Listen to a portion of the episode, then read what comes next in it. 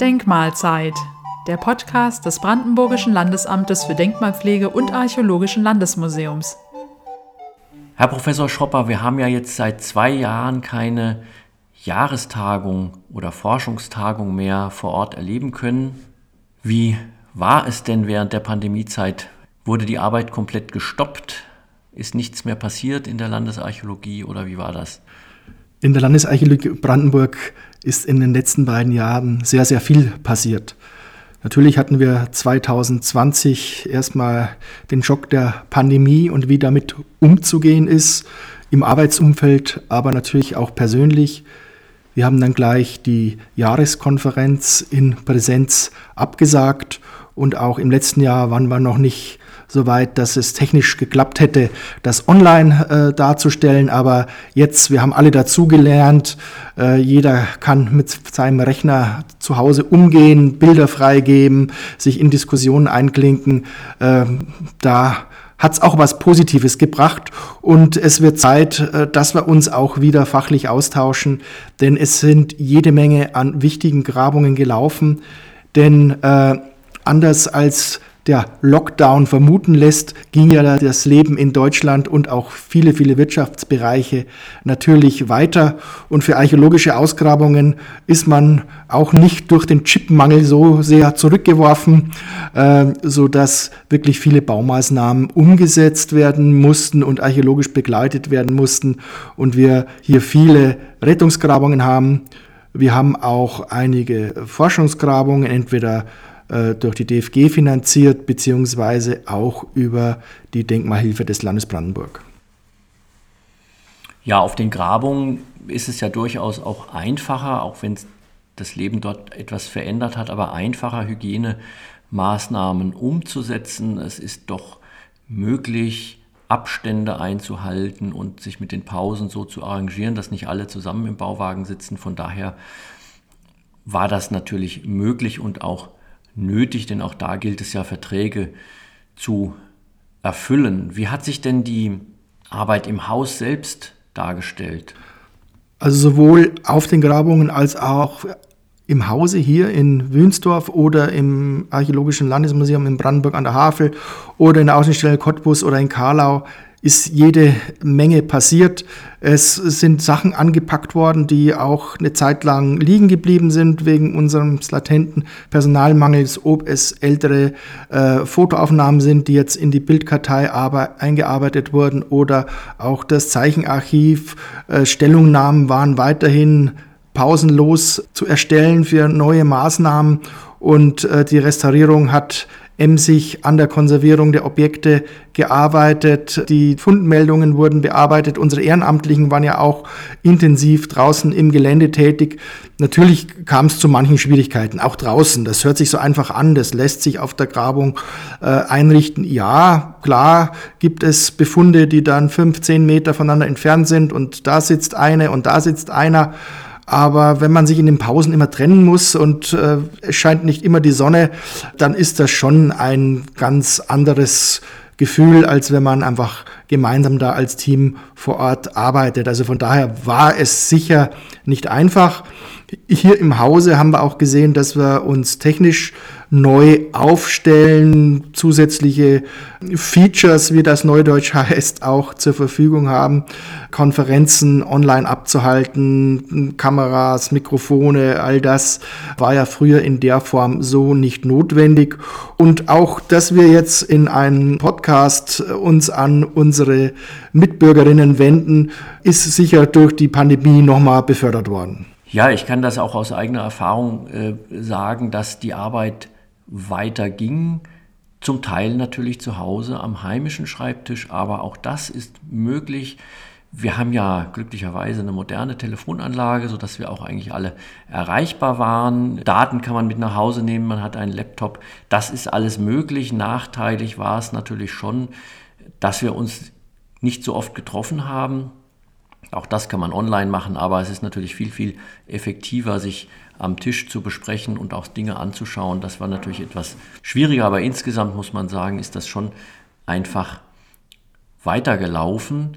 Die Pandemie hat tatsächlich auch diesen Podcast bedingt, auch dass wir unsere Jahresfilme online gestellt haben. Das war, wurde auch dadurch, das hatten wir schon länger vor, wurde auch dadurch jetzt befördert, damit wir einfach auch weiter sichtbar sind. Und die sind ja alle über unsere Website erreichbar, jetzt auf der Videoplattform Vimeo eingestellt. Ja, das Schöne finde ich da, dass nicht nur die Jahresfilme als Ganzes zu sehen sind, sondern auch die einzelnen Aktionen. Das heißt, man kann natürlich zu Sedin dann mehrere Beiträge sehen oder auch zu anderen Bereichen. Also jeder in seiner Region kann über die Ortsliste rausfinden, was bei ihm los war. Wenn den Lausitzer die Uckermark nicht so interessiert, kann er sich auf die Lausitz konzentrieren und umgekehrt natürlich genauso. Ja, oder nehmen wir das Beispiel Mittelalter und Bronzezeit wen die Bronzezeit nicht interessiert, aber das Mittelalter, der kann sich gezielt die Filme anschauen und umgekehrt natürlich auch. Also sie sind auch nach Epochen sortiert. Ja, wobei ich mir das bei der Bronzezeit natürlich gar nicht vorstellen kann, dass das nicht interessant sein sollte. Ja, das geht mir natürlich umgekehrt mit dem Mittelalter so, aber insgesamt ist das natürlich eine sehr gute Sache, die, glaube ich, auch den Filmemacher Herrn Klaus gefreut hat, dass das jetzt so erschlossen wurde. Wie hat sich denn die Arbeit des Museums dargestellt? Ja, im Museum mussten wir natürlich auch viele Veranstaltungen vor allem äh, absagen. Wir haben ja unsere beliebten Formate äh, des Fachtagung des Fokus oder die Archotechnika oder auch der Regionalmarkt. Und dort mussten wir absagen bzw. verschieben und dann teilweise nachholen in den Zeiten, als es etwas besser war. Die äh, Archotechnika haben wir dann letztes Jahr aufgeteilt auf zwei Wochenenden, im sogenannten Mittelaltersommer, also mit ein paar weniger Akteuren, die dafür etwas weiter auseinander standen, sodass dann die Besucher sich auch nicht drängen mussten. Das hat dann ganz gut geklappt und auch der Regionalmarkt wurde wieder ganz gut angenommen. Wir haben es genutzt, äh, die Digitalisierung der Sammlung ein Stück weit voranzutreiben, der Ausstellung. Wir haben aber auch Sonderausstellungen gezeigt, wie ausgeschlossen, also die Lagerarchäologie in Berlin und Brandenburg, die dann auch einen großen Besucherkreis gefunden hat. Und wir haben tatsächlich gesehen, dass es in den Phasen, in denen dann das Museum wieder öffnen konnte, wir auch dann bei Schlechtwetter relativ guten Besuch hatten von Familien, äh, Großeltern, die mit den Enkeln am ins Museum gegangen sind, weil man nicht in Urlaub gefahren ist. Also es war ein bisschen anders als in den anderen Jahren, aber durchaus sehr positiv. Sehr dankbar bin ich auch, dass die Mitarbeiterinnen im Ausstellungsbereich des Museums und auch die Aufsichten dann in der absoluten Lockdown-Zeit weitere Aufgaben auf sich genommen haben und eben dazu beigetragen haben, dass Bildbestände, Aktenbestände, äh, die wir hier aus Wünsdorf hingebracht haben, aufgearbeitet wurden und jetzt in unsere Datensysteme eingepflegt sind. Jetzt haben wir ja endlich wieder eine Forschungstagung und man wird uns im Internet sehen können, ganz niedrigschwellig über unseren YouTube-Kanal. Da wird die Tagung gestreamt. Das kann man dort also ganz einfach zum Beispiel über den Suchbegriff Forschungstagung BLDAM finden. Und wir können natürlich jetzt nicht die letzten zwei Jahre äh, komplett darstellen, was da alles passiert, aber es sind doch einige sehr interessante Grabungen, die vorgestellt werden.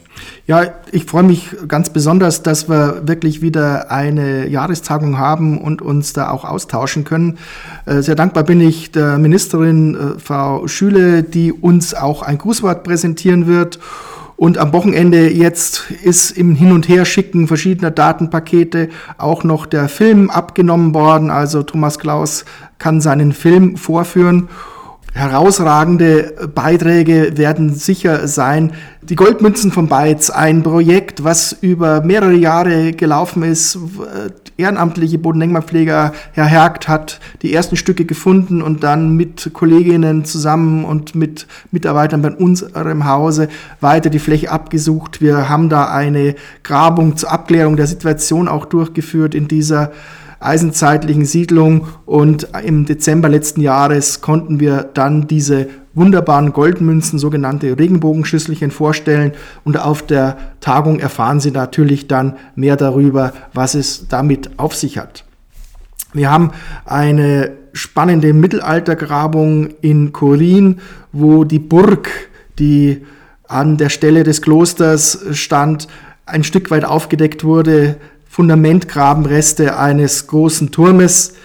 Ein Beitrag in der Bronzezeit wird sein, die unterschiedlichen Aktionen darzustellen, die wir in Zusammenarbeit mit den Universitäten machen konnten. Glücklicherweise äh, hat das Ministerium für Wissenschaft, Forschung und Kultur unseres Landes in den letzten Jahren immer sehr, wenn auch sehr kleine, aber doch Summen bereitgestellt, dass äh, Rettungsgrabungen im Feld- und Wiesenbereich durchgeführt werden konnten. Immo Heske hat mit seinem Team sich um die Siedlung um das Königsgrab von Sedin gekümmert.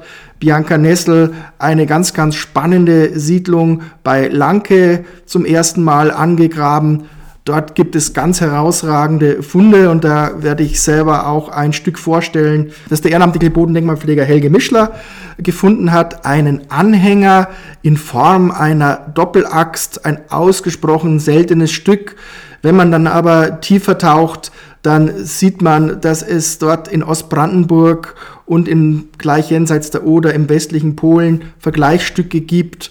Die nächsten Objekte auch aus der Bronzezeit dann aus dem mittleren Donauraum, aus Kroatien, Serbien und Rumänien vorliegen und über verschiedene Verbindungen und Ketten landet man dann sogar in Olympia und Sparta, so dass man doch ganz neue Verbindungslinien aufzeigen kann, die das antike Griechenland, das geometrische oder sogar archaische Griechenland in unserer Region hatte. Das ergänzt sehr gut den tollen Befund aus Losso mit seinem Widder. Das war ja jetzt schon fast ein Vorgriff auf den Vortrag von Professor Schopper. Das soll Sie aber natürlich an den Rundfunkgeräten, sage ich jetzt mal fast nein, im Internet, die den Podcast hören, nicht davon abhalten, sich in die Tagung einzuschalten. Schauen Sie auf YouTube bitte. Sie können aber auch die Zugangsdaten auf unserer Website finden und außer den jetzt hier kurz angesprochenen vier Themen gibt es natürlich noch etliche andere aus den verschiedenen Epochen, also die Forschungstagung am 17. und 18. Februar jeweils ab 9 Uhr. Hören Sie doch mal rein und schauen Sie rein.